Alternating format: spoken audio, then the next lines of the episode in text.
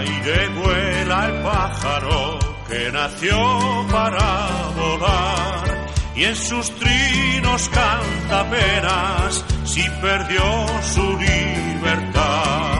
Yo Señor te necesito para ser y respirar. Eres aire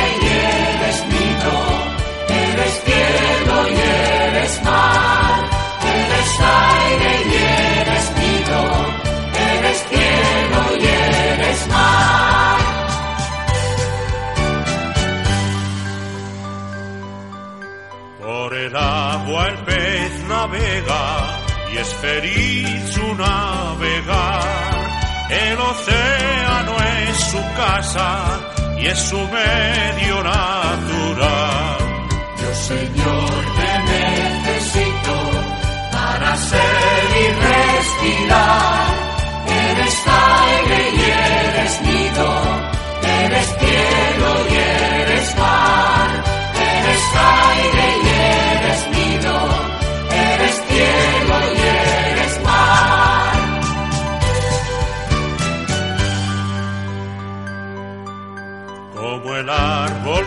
sus ramas viene el pájaro anidar, mas se ahoga si le encierran en campana de cristal. Yo Señor te necesito para ser y respirar. Eres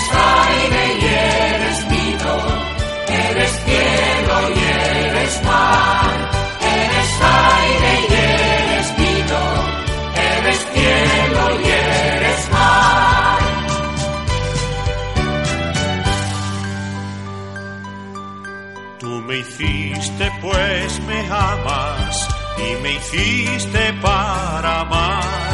He nacido en tu paisaje y eres tú mi libertad. Yo Señor te necesito para ser y respirar. Eres aire y eres nido, eres cielo y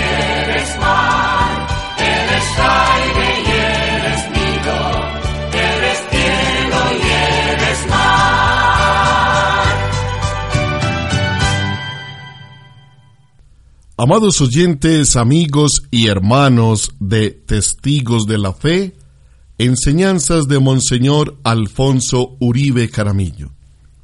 Reciban un abrazo muy especial de parte de la diócesis de Sonsón Río Negro con la Delegación de Comunicaciones, al igual que de parte de la Universidad Católica de Oriente con la emisora Sin Igual FM Estéreo nuestras emisoras que forman parte de Asenred, de manera especial Coredi FM, Radio Capiro 1460 AM, la emisora del querido municipio de San Rafael y la voz del Balcón Verde de Antioquia, la voz de Nariño.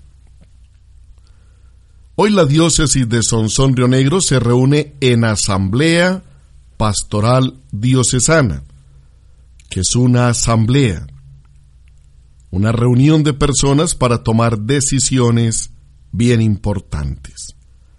Pues bien, en las cejas se reúnen hoy, en cabeza del señor obispo de la diócesis, los sacerdotes, los laicos, religiosos, religiosas, seminaristas, para velar por la pastoral de la diócesis, para planear y sobre todo para trazar el horizonte del año 2016 al año 2020. Monseñor Alfonso era un hombre totalmente pastoralista. Fruto de su vida pastoral y de los obispos que lo han sucedido, es lo que se tiene hoy en la diócesis de Sonsón Río Negro. Por eso, pues uno siempre acude al maestro. Y hemos encontrado una maravillosa enseñanza que se llama consejos pastorales. Está muy orientada en la línea de la renovación espiritual carismática. Pero tiene elementos muy valiosos que pueden iluminar este momento histórico de la diócesis de Sonsón Río Negro. Sean todos bienvenidos en la celebración de este lunes festivo a esta enseñanza de Monseñor Uribe Jaramillo. Consejos pastorales. Bienvenidos. El Monseñor Afonso Uribe está platicando con un grupo de unos 40 sacerdotes de su diócesis en la apertura de un retiro sobre el Espíritu Santo celebrado en el Instituto de Pastoral en La Ceja, Antioquia, Colombia, durante los días 26 y 27 de julio de 1973. Con nosotros, el obispo Alfonso Uribe Aramillo.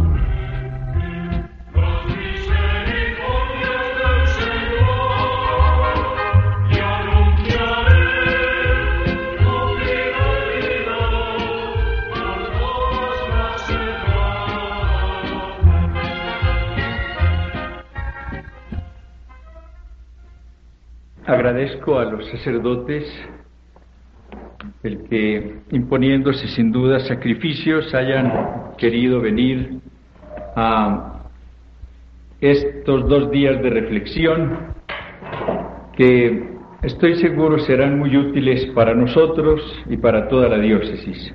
Quiero agradecerle a Glenn y a su esposa este nuevo servicio que ellos nos prestan y que lo hacen con un gusto especial porque precisamente aquí el domingo tuve yo la satisfacción y el gusto de administrarles el sacramento de la confirmación.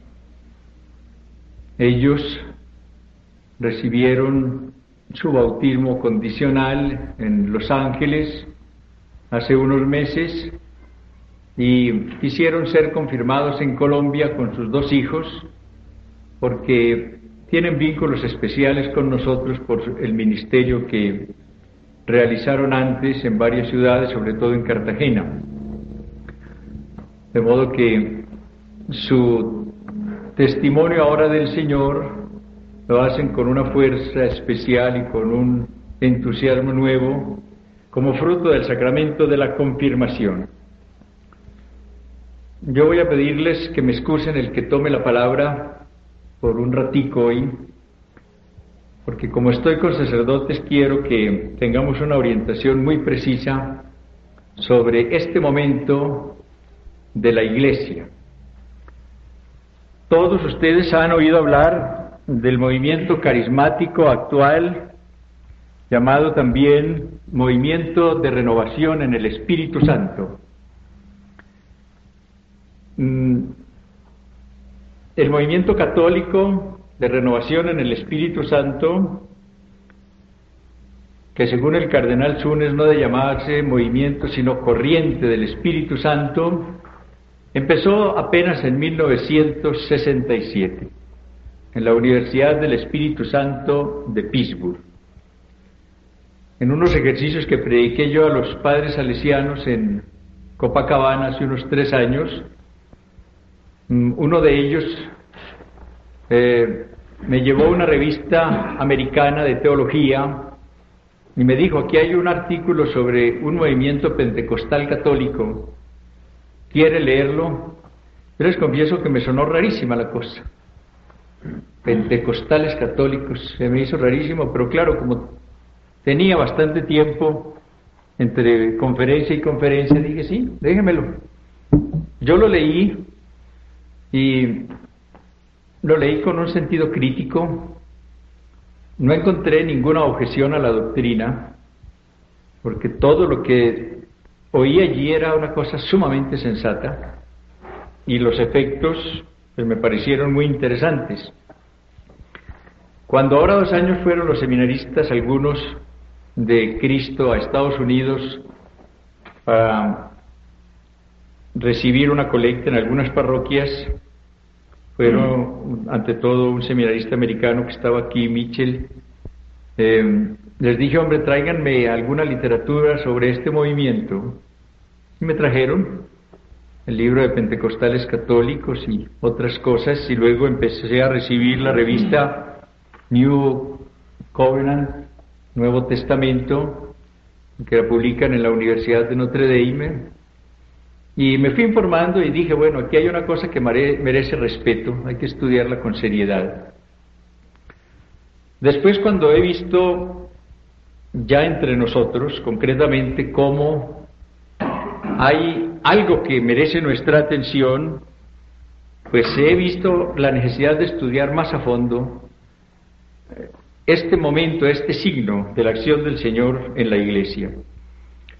Ustedes vieron, por ejemplo, cómo el movimiento, eh, el congreso llamado de jóvenes en Bogotá durante la Semana Santa, una cosa bastante improvisada, pero que alcanzó a reunir unos 3.000 jóvenes de distintas partes del país, va teniendo después una repercusión más grande de lo que nos imaginamos.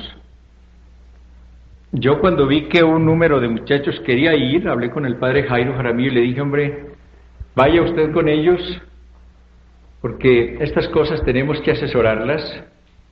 El padre Jairo estuvo, él podrá después, alguna de estas tardes cuando haya diálogo, expresar lo que él ha visto. Y nosotros hemos observado cómo muchachos que vinieron de ese encuentro, Cito el caso de Río Negro, aquí están varios padres de Río Negro, pueden atestiguarlo.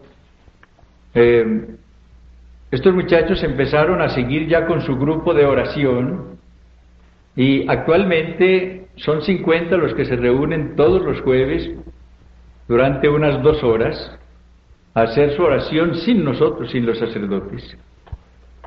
Y lo mismo está sucediendo en Marinilla, está sucediendo en otras parroquias.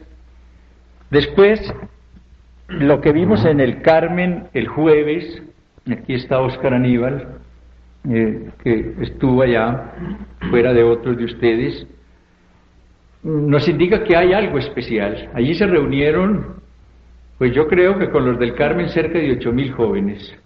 O yo no sé, bueno, el, el número no importa, pero eran miles. El, la Eucaristía de ese día, estaba Héctor también, estaban Oscar, pues fue una cosa que nosotros no nos habríamos imaginado que pudiera suceder.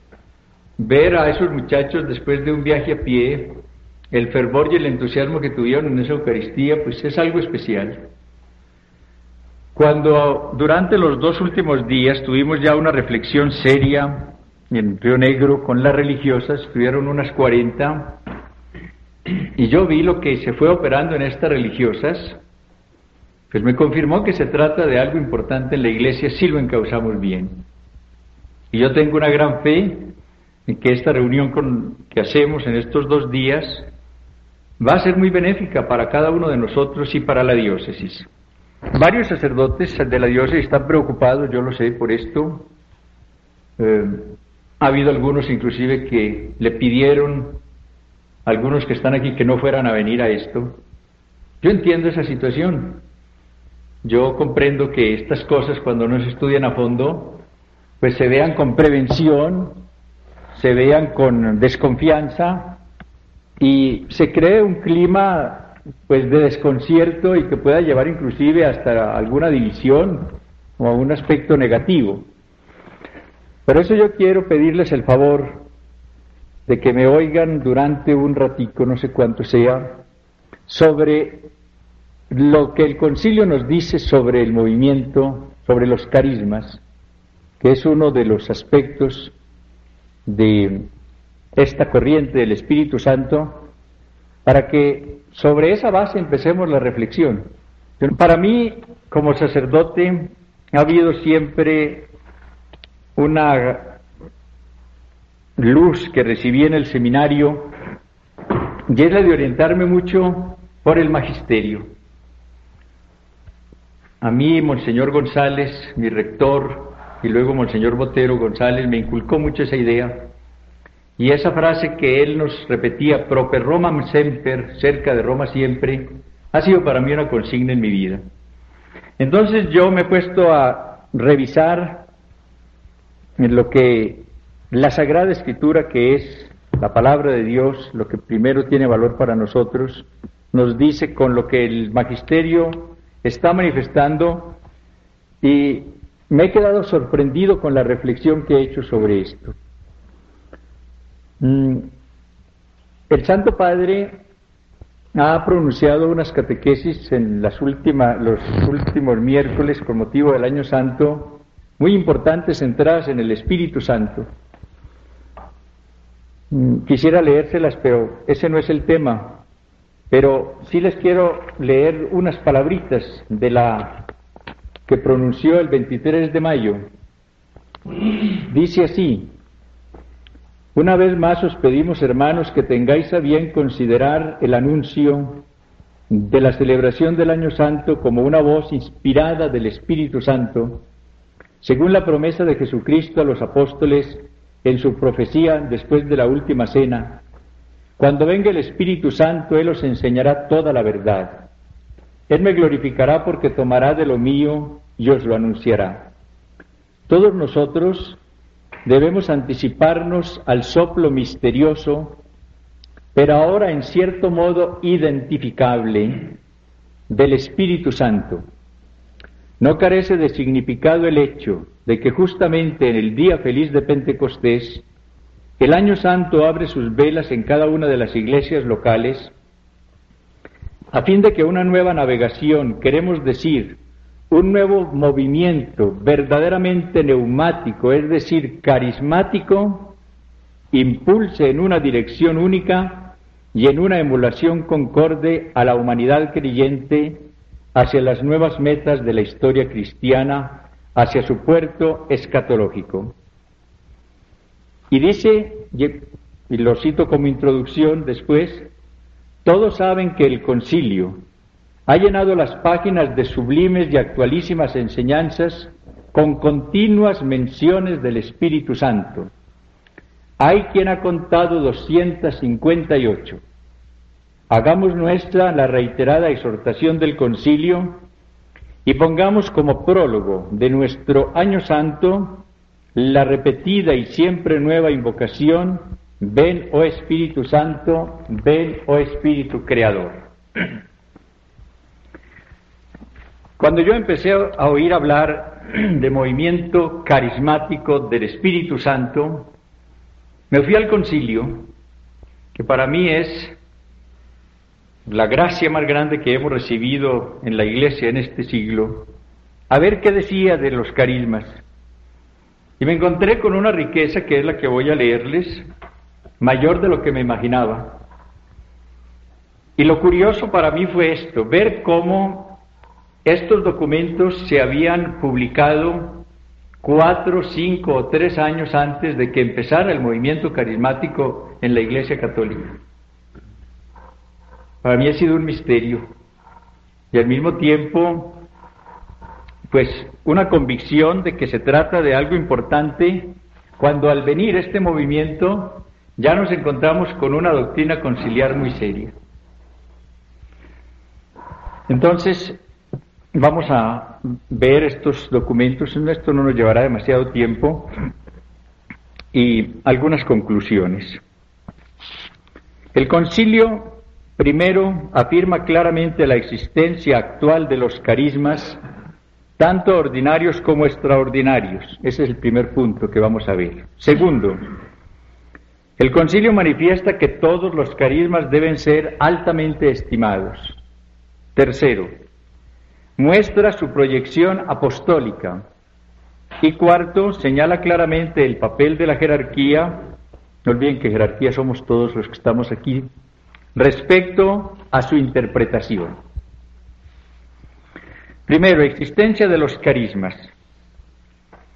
En la Constitución Lumen Gentium encontramos estos importantes textos. Saben todos que el documento más importante del Vaticano II es la Lumen Gentium. En ese documento encontramos ya desde el número cuarto, cuando habla del Espíritu Santo santificador de la Iglesia, estas palabras. Después de hablar de la acción del Espíritu Santo en distintas formas, dice, guía a la Iglesia a toda la verdad citando las palabras de nuestro Señor en San Juan, Él os enseñará todo, os recordará todo lo que os he dicho, Él os llevará a la verdad plena. Unifica en comunión y ministerio, la provee y gobierna con diversos dones jerárquicos y carismáticos y la embellece con sus frutos. Esta ya es una aseveración muy importante cuando está hablando en compendio de la acción del Espíritu Santo, que Él provee y gobierna la iglesia con, con diversos dones jerárquicos y carismáticos. Cuidado con ir a caer en el error en que han caído tantos actualmente de crear una nueva antinomia, hoy o iglesia institucional o iglesia carismática. Cambiemos la O por la I, como lo hace el concilio. La iglesia es institucional y es carismática. Y fallamos cuando solamente vemos el aspecto institucional y despreciamos el carismático, y cuando queremos ver solamente el, el aspecto carismático con desprecio del aspecto institucional. No olviden que cuando hablamos de iglesia institucional no nos referimos solamente a la jerarquía y al pueblo de Dios, sino a todo lo que es la institución de la iglesia, por ejemplo los sacramentos. Los sacramentos son parte de la institución. El culto es parte de la institución de la iglesia. Pero viene después ya, en este documento de la Lumen Gentium, el número 12, que es de una riqueza sorprendente. Yo les he contado a algunos que hace algunas semanas me encontré con un obispo de Colombia y me planteó la preocupación que tenía él por el movimiento carismático y cuando yo empecé a explicarle le dije, Excelencia, leamos el número 12. Cuando él acabó de oír la lectura, me dijo Charlán, dijo, hombre, esto lo firmamos nosotros. fue, la sorpresa, es decir, porque ustedes van a oír lo que dice el número 12 de la Lumen. Además, el mismo Espíritu Santo no solo santifica y dirige el pueblo de Dios mediante los sacramentos y los ministerios, y le adorna con virtudes, sino que también distribuye gracias especiales entre los fieles de cualquier condición, distribuyendo a cada uno según quiere sus dones, con los cuales les hace aptos y prontos para ejercer las diversas obras y deberes que sean útiles para la renovación y la mayor edificación de la Iglesia según aquellas palabras, a cada uno se le otorga la manifestación del Espíritu para común utilidad, citando la primera carta a los Corintios, capítulo 12, versículo séptimo. Oigan lo que dice a continuación. Estos carismas, tanto los extraordinarios como los más comunes y difundidos, deben ser recibidos con gratitud y consuelo porque son muy adecuados y útiles a las necesidades de la iglesia. No puede haber más claridad. Estos carismas, y emplea la palabra carisma, tanto los extraordinarios como los más comunes y difundidos, deben ser recibidos con gratitud y consuelo. No dice pueden, deben ser recibidos con gratitud y consuelo. ¿Por qué? Porque son muy adecuados y útiles a las necesidades de la Iglesia. Esta es la tesis del concilio. Vienen ahora dos precisiones muy importantes porque en esto hay que evitar la desorientación. Los dones extraordinarios no deben pedirse temerariamente, ni hay que esperar de ellos con presunción los frutos del trabajo apostólico. Ustedes recuerdan que Simón cuando vio que Pedro y Juan habían impuesto las manos en Samaria y el Espíritu Santo se había manifestado de una manera identificable, para emplear el término del Santo Padre, se acercó a pedir que le vendieran ese poder de dar también el Espíritu Santo. Esa es la manera temeraria de pedir un don de estos. Y la manera de emplearlos con presunción, sabemos lo que es. Creer que con un carisma que se reciba ya basta en la vida, que no hay que hacer ya un esfuerzo de entrega, de oración, de santificación constante, porque se tiene tal carisma y entonces con presunción sabemos lo que es, pues vendrá todo. Evitar esos dos errores. Y luego una precisión muy importante, además el juicio de su autenticidad y de su ejercicio razonable, no dice de su ejercicio solamente, sino de su ejercicio razonable, pertenece a quienes tienen la autoridad en la Iglesia, a los cuales compete ante todo no sofocar el espíritu, sino probarlo todo y retener lo que es bueno. En un movimiento de esta índole puede venir la exageración, el uso no razonable. Puede mezclarse una cosa que no sea auténtica, porque el demonio trabaja también. Somos nosotros los pastores, presbíteros y obispos los que tenemos que estar alerta para en un momento dado discernir, evitar una desorientación pero teniendo una norma, la que nos da el concilio, de que a nosotros no nos toca sofocar el espíritu, sino probarlo todo y retener lo que es bueno. Porque podemos cometer el error de convertirnos en tráficos del Espíritu Santo, de decirle, mire, no puede subir sino por tal vía, cuidado, sigue por aquí, no me venga a complicar la parroquia, Tenga cuidado, Espíritu Santo, espere que yo le digo a ver cuándo actúa y cómo actúa. No, eso no nos toca a nosotros. Nos toca es no sofocar el espíritu y dar el juicio de la autenticidad y del ejercicio razonable de los carismas y de la acción del Espíritu Santo. Esto es muy importante. Pero no habló solamente de esto en la Constitución sobre la Lumen sino que en el eh, decreto sobre el apostolado seglar, en el número 3, vuelve a hablar detenidamente de los carismas. Si hubiera tiempo leeríamos todo el número tercero, que es muy interesante como enfoque de pastoral de seglares, pero voy a limitarme a lo pertinente a los carismas. Estamos haciendo primero una exposición sobre la doctrina del concilio sobre los carismas como una base para lo que vamos a oír después a Gleña Marilín. En el decreto decía sobre el apostolado seglar, en el número 3, que es tal vez el número más importante de todo el decreto, Vuelve el concilio a hablar sobre los carismas, ya tratando de seglares. Y oigan lo que dice.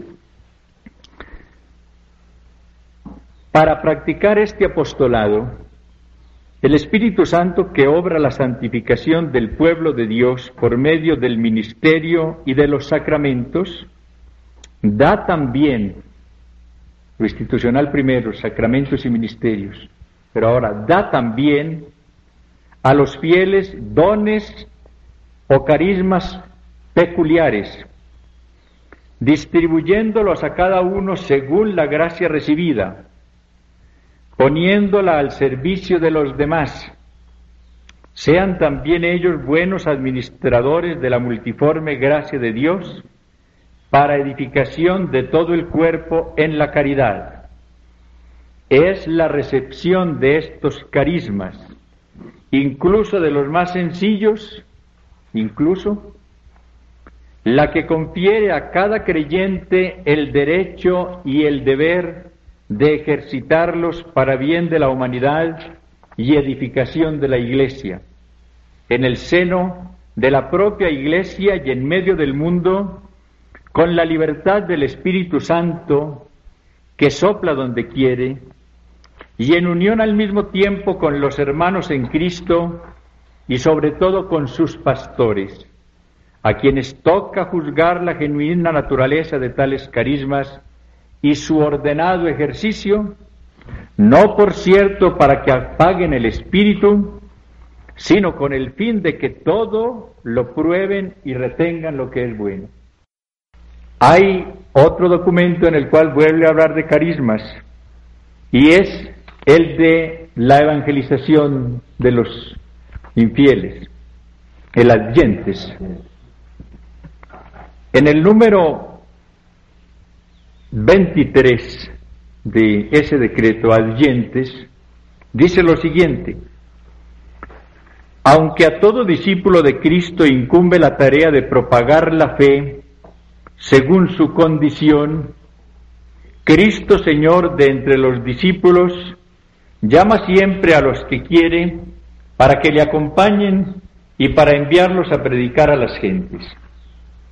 Por lo cual, por medio del Espíritu Santo, que distribuye los carismas según quiere para común utilidad, inspira la vocación misionera en el corazón de cada uno y suscita al mismo tiempo en la Iglesia institutos que tomen como misión propia el deber de la evangelización que pertenece a toda la Iglesia.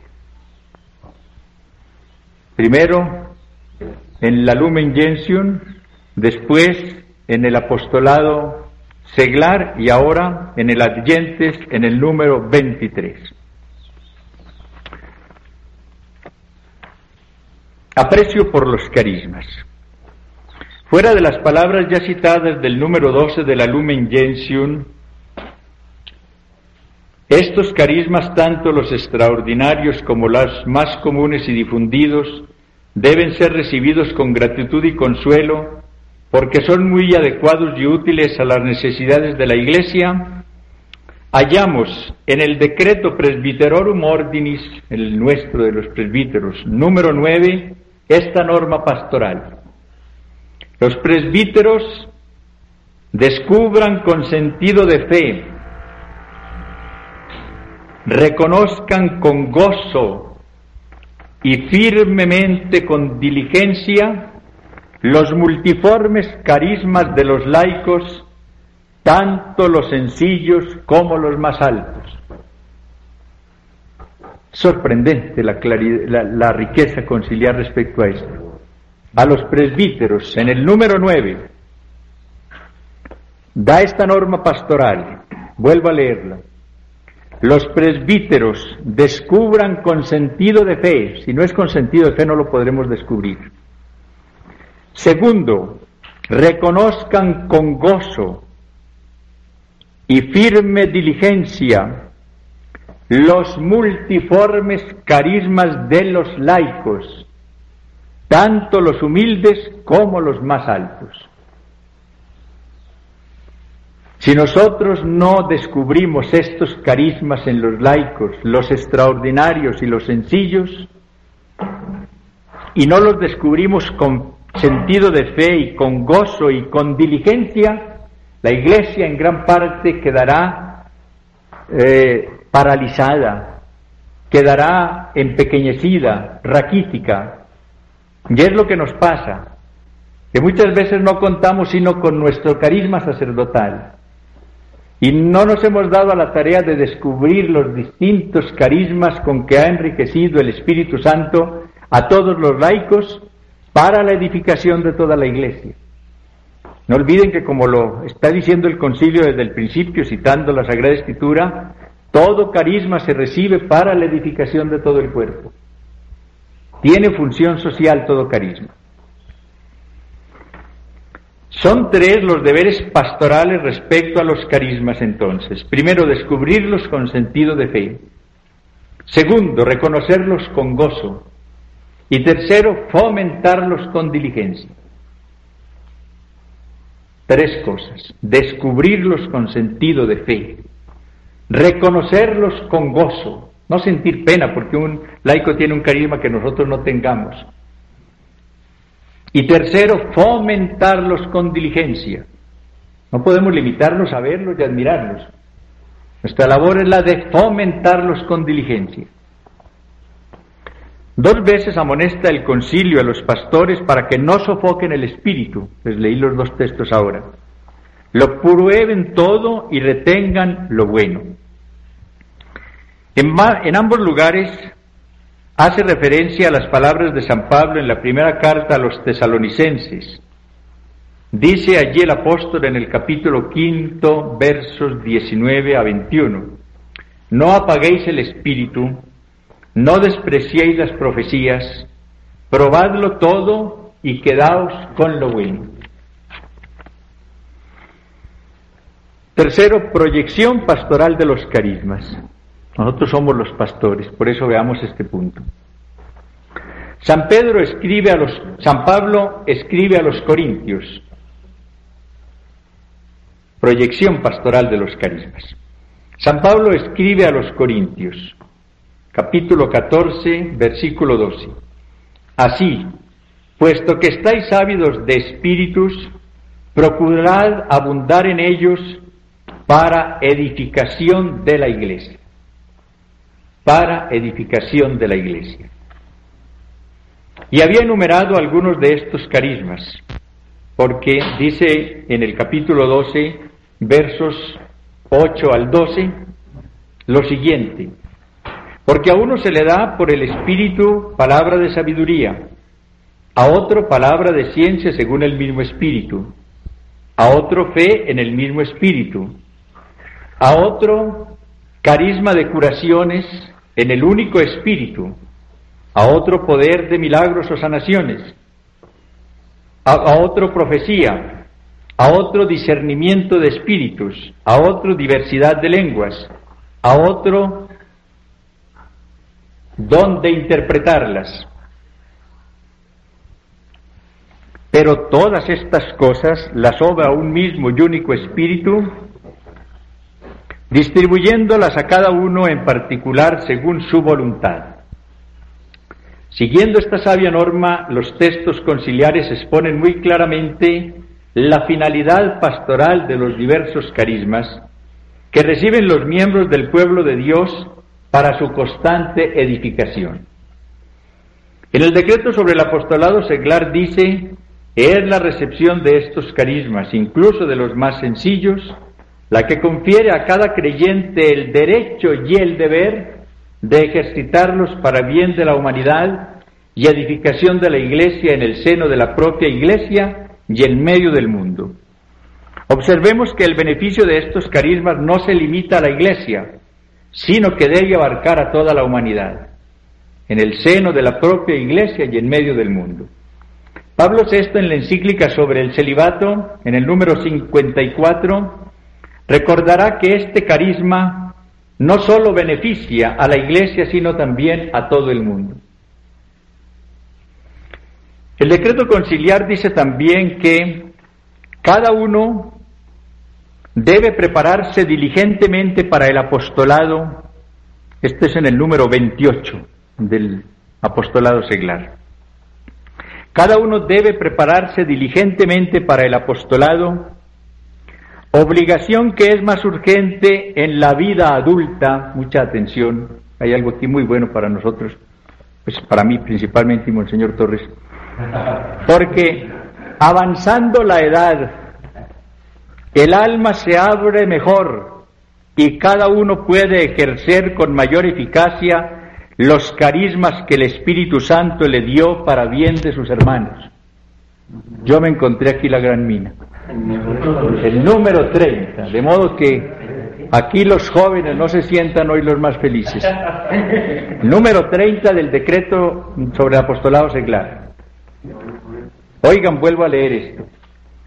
Cada uno debe prepararse diligentemente para el apostolado, obligación que es más urgente en la vida adulta, porque avanzando la edad, el alma se abre mejor y cada uno puede ejercer con mayor eficacia los carismas que el Espíritu Santo le dio para bien de sus hermanos.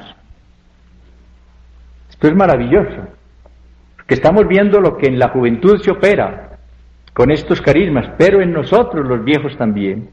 Y mejor, el decreto sobre la actividad misionera de la Iglesia afirma en el número 28, los cristianos tienen dones diferentes, por ello deben colaborar en el Evangelio cada uno según su posibilidad, facultad, carisma y ministerio. En el número 28. Por ello debe colaborar en el Evangelio cada uno según su posibilidad, facultad, carisma y ministerio. Muy sabia y muy prudente es la advertencia que el concilio hace en la Lumen Gentium. Los dones extraordinarios no deben pedirse temerariamente, ni hay que esperar de ellos con presunción los frutos de la obra apostólica. Esto sobre todo para nosotros los de edad, que podemos decir, hombre, ya esta edad uno con un carismita tiene. No, tenemos que estar en la misma brega y en la misma lucha, porque no podemos pedirlos temerariamente ni usarlos con presunción, ninguno. Este fue el pensamiento de San Pablo como aparece en su primera carta a los Corintios, en la que dedica los capítulos 12 y 14 a este importante tema de los carismas, y recuerda que si no tenemos caridad, en el capítulo 13, seremos como bronce que suena o címbalo que retiñe, aunque hablemos lenguas de hombres y de ángeles, tengamos el don de profecía y conozcamos todos los misterios y toda la ciencia. Y por último, ya vamos a terminar, la jerarquía y los carismas. Es que es lo nuestro. El Espíritu Santo actúa carismáticamente en, una iglesia que por institución divina es jerárquica, como también profundamente lo demuestra, como tan profundamente lo demuestra el capítulo tercero de la Lumen Gentium. Se equivocan quienes quieren enfrentar una iglesia carismática a la iglesia institucional y jerárquica. El Señor, autor y cabeza de su iglesia, le dio una organización jerárquica y la enriqueció con la comunicación de su espíritu y con la abundancia de sus carismas. Una institución enriquecida con dones y carismas. Pablo VI, en su importante homilía de febrero 13 de 1972, dijo, entre comillas, no se nos oculta cómo, sobre todo recientemente, se ha pretendido oponer la iglesia carismática a la jerárquica, cual si se tratase de dos organismos distintos, más aún contrastes y opuestos entre sí. De hecho, aquí, en la potestad pastoral, el carisma y la autoridad coinciden. Hemos recibido el Espíritu Santo, que en la misión episcopal se manifiesta así en esta simbiosis simultánea de magisterio, asistido por la luz del Paráclito, de ministerio santificante mediante su gracia y de régimen en la caridad del servicio. Son estas otras tantas facultades del obispo y dones del Espíritu. Es la voz de Pablo la que nos lo recuerda y confirma. Hay diversidad de dones, pero un mismo es el Espíritu. Hay diversidad de ministerios, pero uno mismo es el Señor. Hay diversidad de operaciones, pero uno mismo es Dios que obra todas las cosas en todos. Corintios 12, 4, 6. Permiso. ¿Qué fecha era? qué? 3, eh, perdón, 13 de febrero de 1972.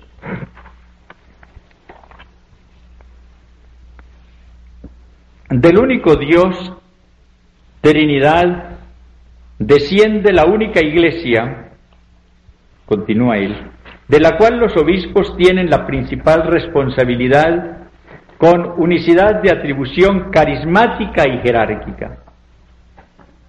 Con esto no se niegan ciertamente los carismas particulares de los fieles, sino todo lo contrario el mismo paso de la primera carta a los Corintios lo supone y los reconoce, porque la Iglesia es un organismo vivo, animado por la misma vida, misteriosa y múltiple, imprevisible y móvil, santificadora y transformadora de Dios. Pero los carismas conferidos a los fieles, como también subraya San Pablo, están sometidos a la disciplina, que solamente está asegurada por el carisma de la potestad pastoral en la caridad.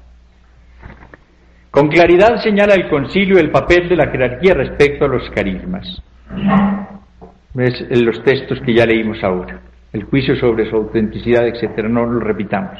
Entre estos dones del Espíritu Santo resalta la gracia de los apóstoles, a cuya autoridad el mismo Espíritu subordina incluso los carismáticos. Primera Corintios 14, Lumen Gentium número 7. Estas sabias normas deben orientar y regular la conducta de los pastores y la de los fieles en este importante campo de los carismas. Yo creo que nosotros, ya con esta base mm, conciliar, podemos entrar con una gran apertura a reflexionar sobre la acción del Espíritu Santo en la Iglesia a través de sus distintas manifestaciones. Yo quiero pedirles que esta reflexión y las que hagamos después tengan como objetivo primero el Espíritu Santo y no vayan a tener como centro exclusivo de atracción un determinado carisma del Espíritu Santo, que es el error. Ustedes recuerdan la célebre frase que hay muchas personas que por mirar el árbol no ven el bosque. Es lo que nos pasa con frecuencia. Hay muchas personas que pertenecen inclusive al movimiento carismático que por ver el árbol, el carisma por ejemplo de lenguas, de hablar en lenguas, no ven el bosque, toda la riqueza del Espíritu Santo en la iglesia. Esa es una de las graves equivocaciones y uno de los peligros que tenemos que prevenir. Por eso nuestra reflexión seguirá después. Yo quiero reunirme con los que se interesen más tarde para que hagamos ratos de reflexión sobre el Espíritu Santo. Y a, a, través de esa reflexión iremos descubriendo la variedad de su acción en la iglesia. Una riqueza maravillosa. Glenn y Marinil nos van a hablar especialmente del aspecto carismático que ellos conocen muy bien, han experimentado en sus vidas. Acabamos de oír cómo los todos reciben sus carismas y nosotros debemos descubrirlos con gozo, con alegría, ellos nos van a manifestar en estos días parte de ese carisma que han recibido. Y luego tendremos la reflexión que ustedes quieran porque, como lo hicimos con las religiosas, es muy importante que los oigamos, pero que después planteemos las preguntas, dificultades, objeciones que haya. Lo que decía, por ejemplo, Héctor ahora, una revisión pastoral que puede presentarse frente a este enfoque Sería muy interesante.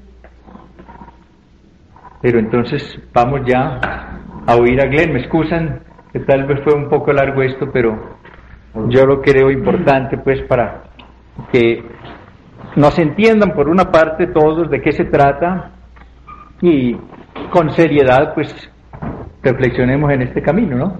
Me callo para que descanse.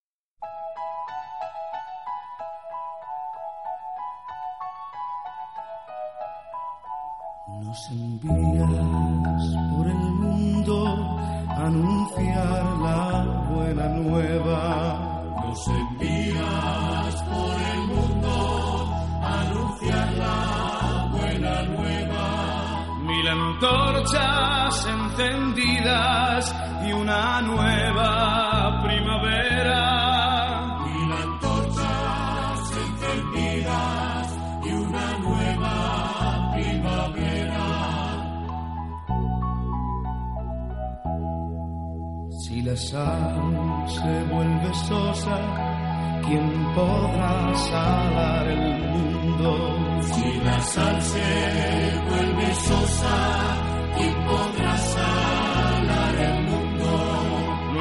vida es levadura, nuestro amor será fecundo.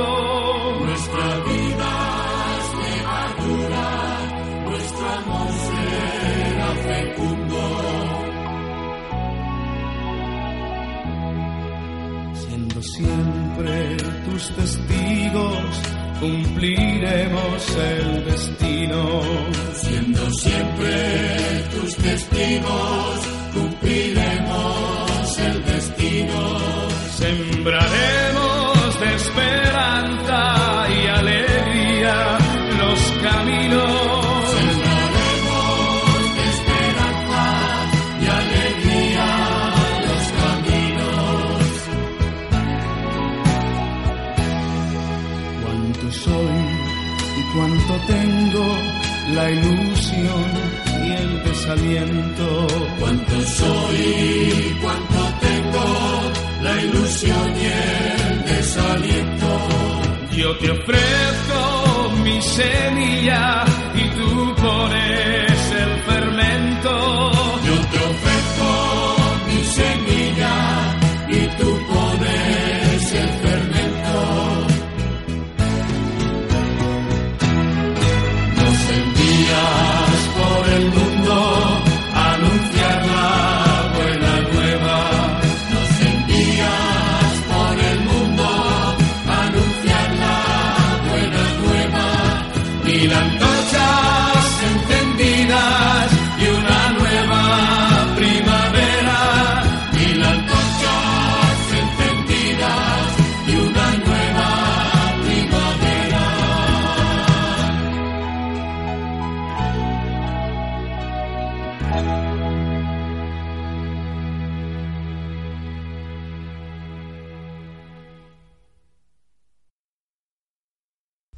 Nos envías por el mundo a anunciar la buena nueva. Que el Señor bendiga esta asamblea pastoral diocesana. Invocamos a todos los obispos, sacerdotes religiosos y religiosas que ya están en el cielo, y a todos esos queridos laicos que han jalonado la pastoral en nuestra diócesis. Que hoy se dé un nuevo Pentecostés para que la diócesis tenga los caminos certeros de evangelización en este próximo quinquenio. Gracias por su amable sintonía. Los invito a continuar en la programación habitual en este lunes festivo de estas sus emisoras preferidas. Recuerden que Sin Igual Estéreo repite esta enseñanza el jueves de 10 a 11 de la noche. Nosotros los esperamos en nuestra próxima emisión, Dios primero. Permiso.